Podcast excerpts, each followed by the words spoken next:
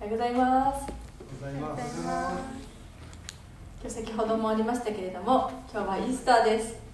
十字架にかかって死なれたイエス様が復活された。本当に喜ばしい日です。今日一緒に礼拝できること感謝したいと思います。皆さんはイエス様に対してイエス様は自分にとってこのような方だなっていうなんかこうそういうものを握っているとそれぞれ握っていると思うんですね。例えばイエス様は私の罪を許してくださった方とか。だイエス様は私の癒し主ですとか。そういう祈りの中とか心の中とかでこう特別に握っている方もいるんじゃないかなと思うんです。私は特にイエス様は今も生きておられる方っていうことを握っていてそれが私にとってすごく希望になっています。イエス様は死に打ち勝って勝利を取られました。そして今も生きておられるっていうことを今日このイースターの日にまた握っていきたいと思います。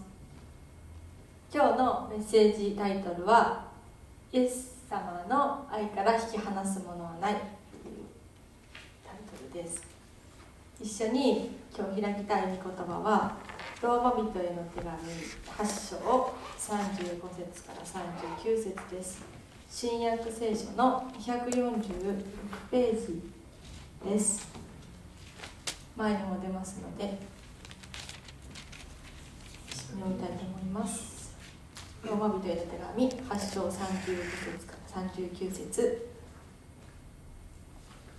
新約聖書あ違えた。新約聖書のごめんなさい244ページですね。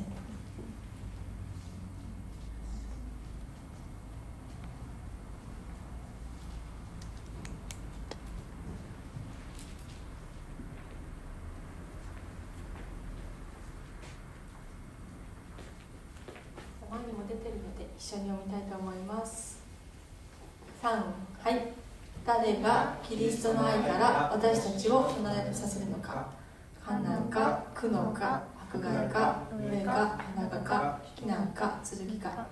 私たちはあなたのために終日死に定められており振られる羊のように見られていると書いてある通りである。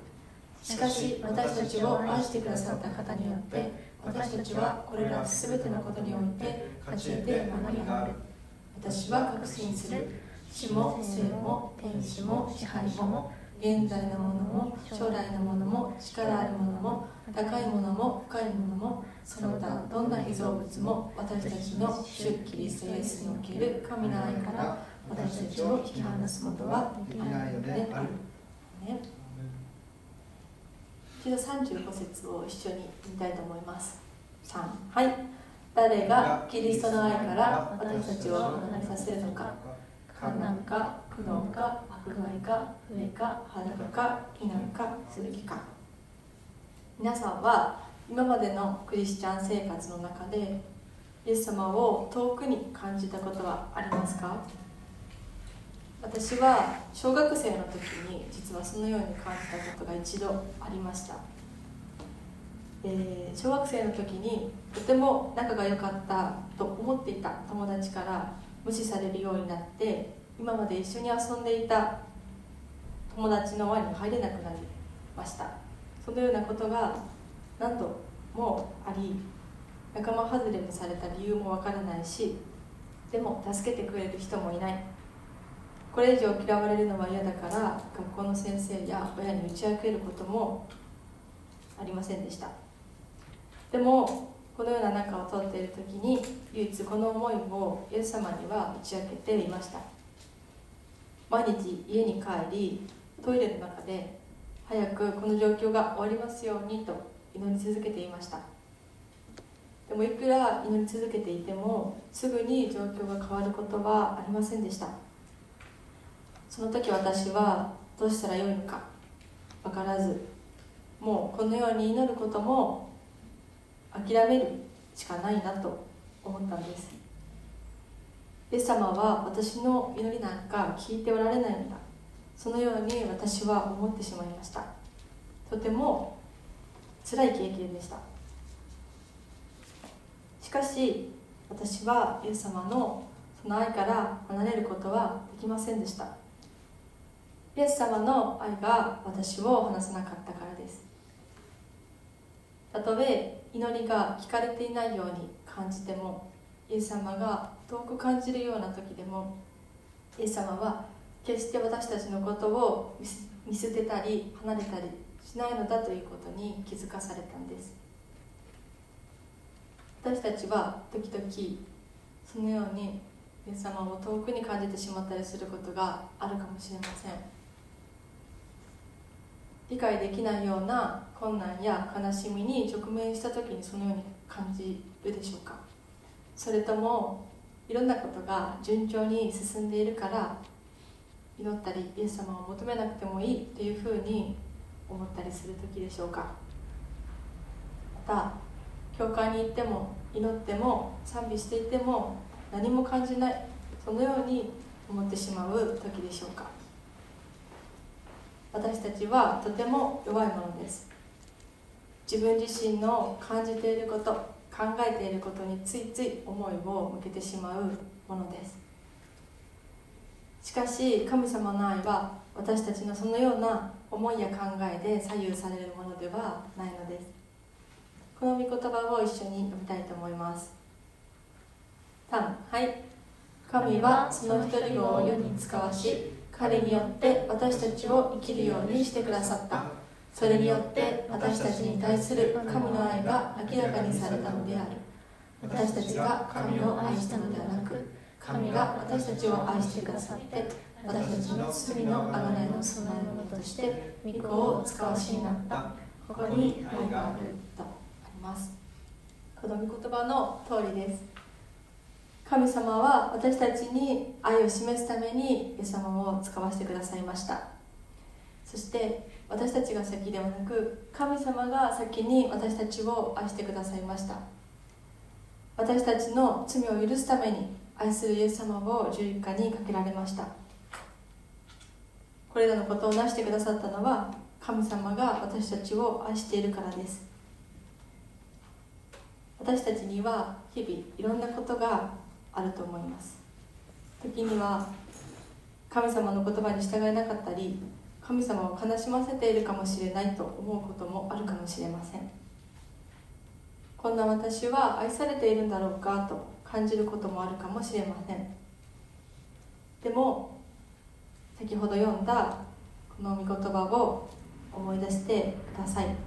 神様はもう先に私たちに愛を示してくださっています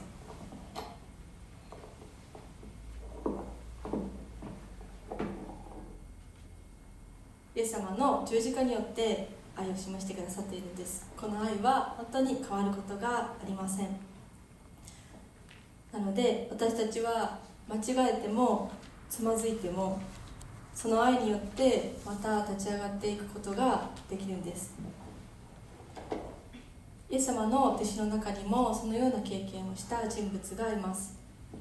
それはイエス様の弟子であったペテロです。イエス様は捕らえられ十字架につけられそして復活されました。この出来事の中でイエス様と弟子ペテロの間に起こったことをちょっと見ていきたいと思います。ルカによる福音書22章の47節から62節。ちょっと長いので私が読みたいと思います。イエスがまだそう言っておられるうちにそこに群衆が現れ十二弟子の一人でユダという者が先頭に立ってイエスに接吻しようとして近づいてきた。そこでイエスは言われた。ユダあなたは接吻を持って人の子を裏切るのか。イエスのそばにいた人たちは事の成り行きを見て主よ剣で切りつけてやりましょうかと言ってそのうちの一人が祭司長のしもべに切りつけその右の耳を切り落とした。イエスはこれに対して言われた。それだけでやめなさい。そしてしもべの耳に手を触れてお癒しになった。それから自分に向かってくる祭司長宮守頭長老たちに対して言われた。あなた方は強盗に向かうように剣や棒を持って出てきたのか。毎日あなた方と一緒に宮にいた時には私に手をかけなかった。だが今はあなた方の時また闇の支配の時である。それから人々はイエスを捕らえ引っ張って大祭司の邸宅へ連れて行った。ペテロは遠くからついていった。人々は中庭の真ん中に火を焚いて一緒に座っていたのでペテロもその中に座った。するとある女中が彼が火のそばに座っているのを見彼を見つめてこの人もイエスと一緒にいましたと言った。ペテロはそれを打ち消して私はその人を知らない。と言った。しばらくして他の人がペテロを見て言った。あなたもあの仲間の一人だ。するとペテロは言った。いやそれは違う。約1時間経ってからまた他の者が言い張った。確かにこの人もイエスと一緒だった。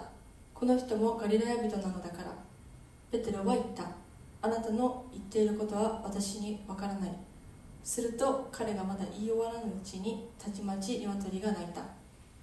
主は振り向いてペテロを見つめられた。その時ペテロは今日鶏が鳴く前に三度私を知らないと言うであろうと言われた主のお言葉を思い出した。そして外へ出て激しく泣いた。という物語です。イエス様が捕らえられて大祭司のあペテロはイエス様を愛しイエス様に従っていました。イエス様が捕らえよ捕らえられようとした時も死を剣で切りつけてやりましょうかと彼らと戦う意思を示していました。イエス様が捕らえられて大祭司の家へ連れて行かれましたがその後を遠くからペテロはついていきました。そして人々が中庭の真ん中で火を囲んでいたのでペテロもその中に紛れ込んで座っていました。するとある女中がペテロを見てこの人もイエスと一緒にいましたと言いそれに対してペテロは私はその人を知らないと答えました。またしばらくして他の人があなたもあの仲間の一人だと言いまたそれに対して違うと答えました。そして1時間ほど経った時また他の人が言いました。確かにこの人もイエスと一緒だった。この人もガリガリラヤ人なのだから。その言葉に対してペテロはあなたの言っていることは私には分からない。と言いその言葉を言わらぬうちに鶏が鳴きました。イエス様は振り向きペテロを見つめました。その時ペテロは今日鶏が鳴く前に三度私を知らないと言うであろうと言われたイエス様の言葉を思い出し外に出て嬉しく泣いた。というそのようなストーリーです。ペテロはイエス様が捕らえられ最初の家へ連れて行かれた時恐れながらも後をつけていきました。愛するイエス様が連れて行かれてしまって一体イエス様はどうなってしまうのか助けることはできないのかそのようなことを考えていたらいても立ってもいられなくなりついていったのかもしれないです。しかし実際にあなたはイエスの仲間だろうと人々から言われた時に恐怖に打ち勝つことができずイエス様を知らないと言ってしまいました。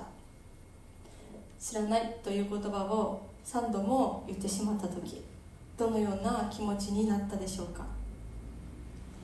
もう私はイエス様の弟子失格だ。そのように思ったのではないでしょうか。そしてその後イエス様が十字架にかけられてしまい死なれた時またその時もどのような思いになったでしょうか？引き裂かれるほどの苦しみがあったと思います。なぜこのようなことになってしまったのか？どうして愛するイエス様を私は知らないと言ってしまったのだろうか？混乱とか絶望でいっぱいだったと思います。正直これからどうやって生きていけばよいのか分からなくなったと思います。しかしそんなペテロをイエス様ご自身がまた立ち上がらせてくださいました。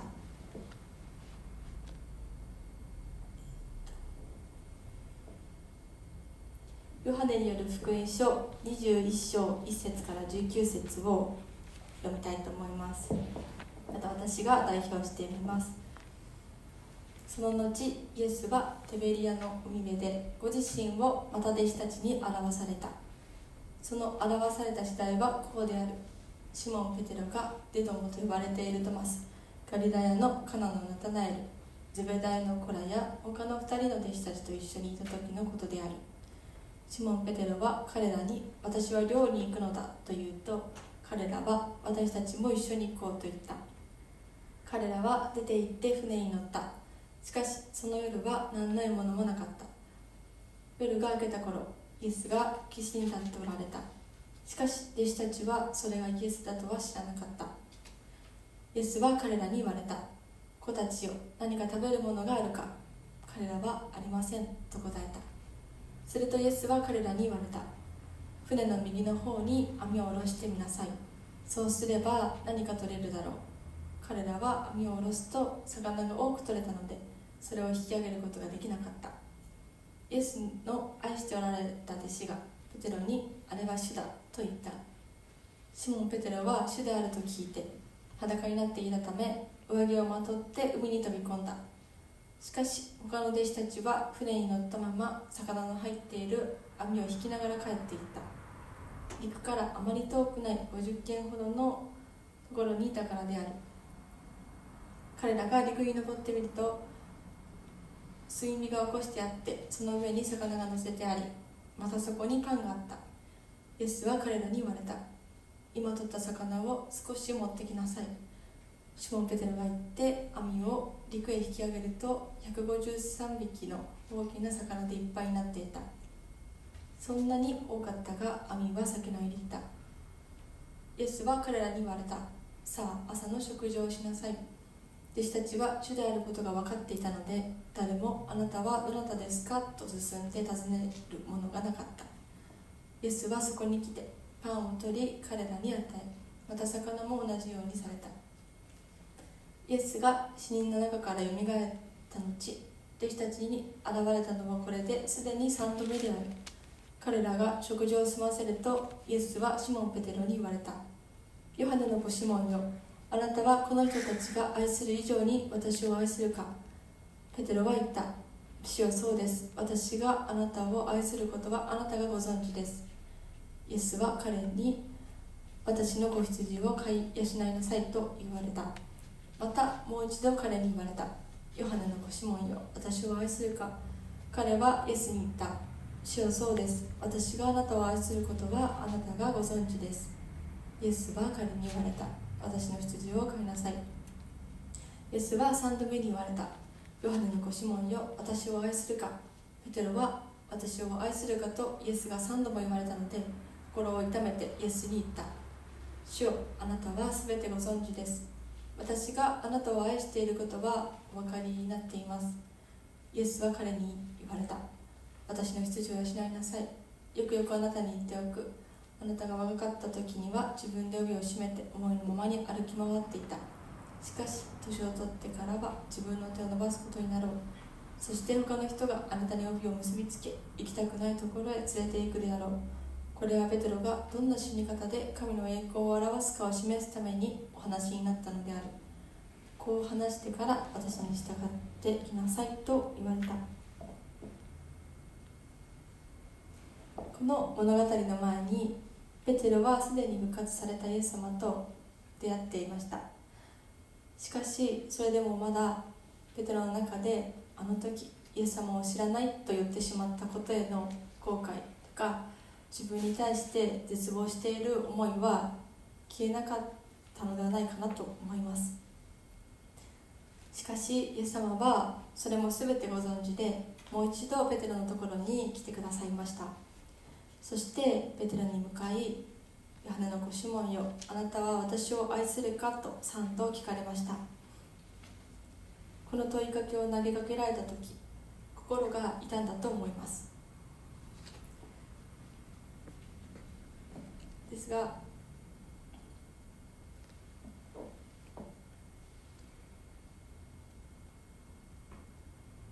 本当に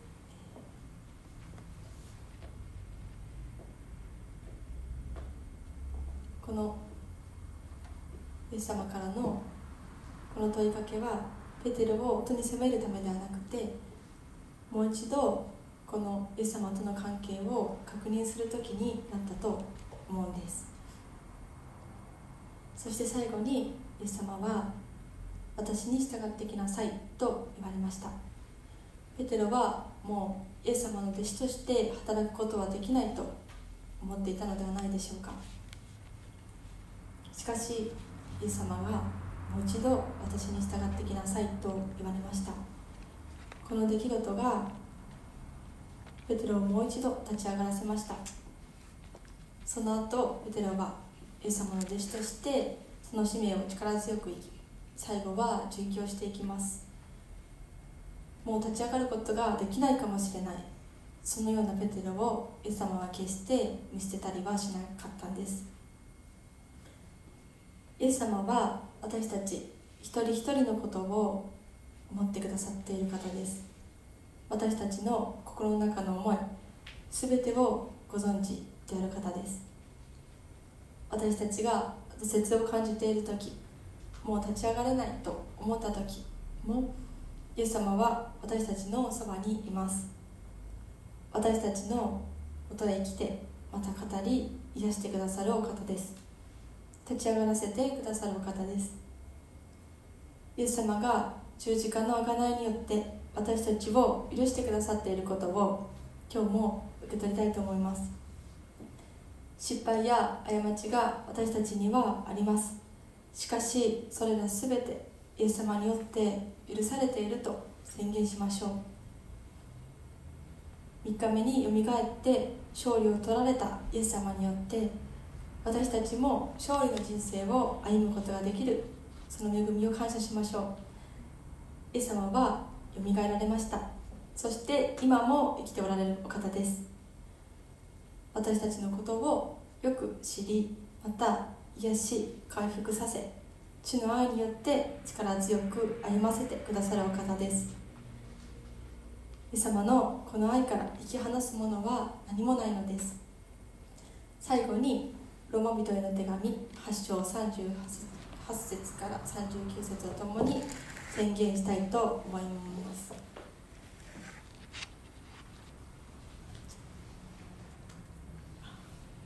ごめんなさい。38から一緒に読みたいと思います。私は確信するから一緒に読みたいと思います。3はい。私は確信する。死も生も天使も支配者も。現在のものも将来のものも力あるものも高いものも深いものもその他どんな被造物も私たちの主キリストイエスにおける神の愛から私たち話すことはできないのである。アメン。愛する天の父様あなたの皆をあがめます。愛するイエス様を私たちのために十字架にかけてくださりまた私たちのためによみがえらせてくださったことありがとうございます。私たちはイエス様によってすでに許されておりイエス様によって全てに打ち勝つ力を与えられていることを感謝します。私たちは時々取り間違えてしまったりつまずいてしまったり当に自分はこのようなもので良いのだろうかと迷ってしまうような時もあります。しかしそのような苦しみや挫折思い全てをイエス様は分かってくださりまたそのことに対して癒したい回復させたいと願っておられることをありがとうございます。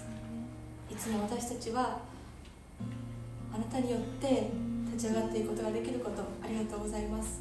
私たちは全てイエス様によって勝利していることありがとうございます。いつもイエス様と共に歩めるこの本当に命の中に生かされていることを受け取りまた力強く歩ませてください。感謝します。愛するイエス・キリストの皆によってお祈りします。Thank you.